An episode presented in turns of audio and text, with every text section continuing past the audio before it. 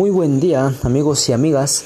Soy de la Universidad Tecnológica de Izúcar de Matamoros. Mi nombre es Nazario Sánchez Carrillos y este podcast se está haciendo en base a la materia de expresión oral y escrita.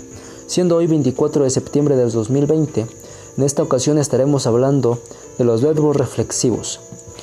Para empezar, veremos qué es el verbo reflexivo. Un verbo reflexivo es aquel que indica que el resultado de la acción realizada por el sujeto de la oración recae en el propio sujeto. Dicho de otra manera, el sujeto y el objeto directo de la oración tienen el mismo referente real.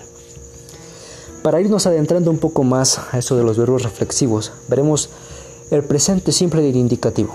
El presente de indicativo en español se utiliza para situar una acción en el momento del habla o un futuro muy próximo, para descubrir una rutina o acciones que se repiten o para aludir a situaciones estables o permanentes. Por ejemplo, este es Manolo, cada martes juega al fútbol. Juega al fútbol desde hace 5 años. El próximo domingo su equipo participa en un campeonato. El uso del presente del indicativo en español se utiliza para expresar hechos y condiciones permanentes. Ejemplo, este es Manolo, en rutinas. Cada martes juega al fútbol, en el tiempo que lleva sucediendo una acción.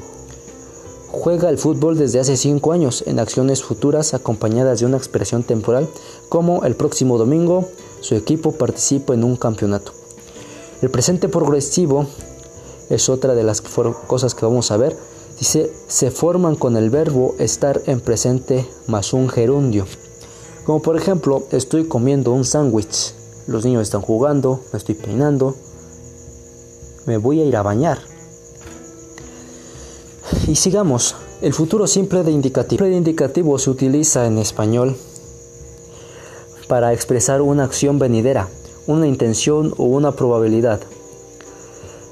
Por ejemplo, ayer Silvio me dijo, mañana ordenaré los documentos. Cuando vi el caos contesté, no los acabarás en un día.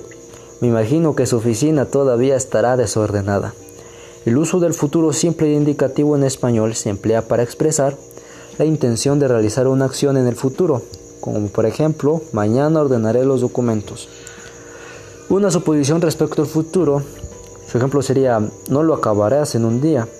Y para una suposición respecto al presente, su ejemplo, me imagino que su oficina todavía estará desordenada.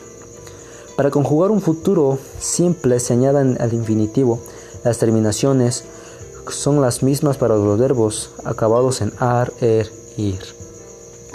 y por último, para el futuro perifástrico, en español existe una forma de futuro que semánticamente suele designar un futuro inmediato o un futuro cercano no especificado, construido por como perifrasis verbal con el verbo ir y la preposición a. Describe una acción que se va a realizar inmediatamente, como por ejemplo, voy a ordenar mi escritorio ahora mismo, o María voy o María va a comprar leche en la tienda. Expresar, acciones que se realizarán en un futuro cercano implica un alto grado de certeza, refleja una intención o un plan del hablante. Y bueno, como podremos ver en todas estas cosas que vimos, como el futuro perifrásico, el futuro simple, el presente simple indicativo, y el presente progresivo, en todas estas se demarca los verbos reflexivos, ya que en todas estas el verbo reflexivo está ahí. Tal vez no lo veamos a simple vista, pero ahí está.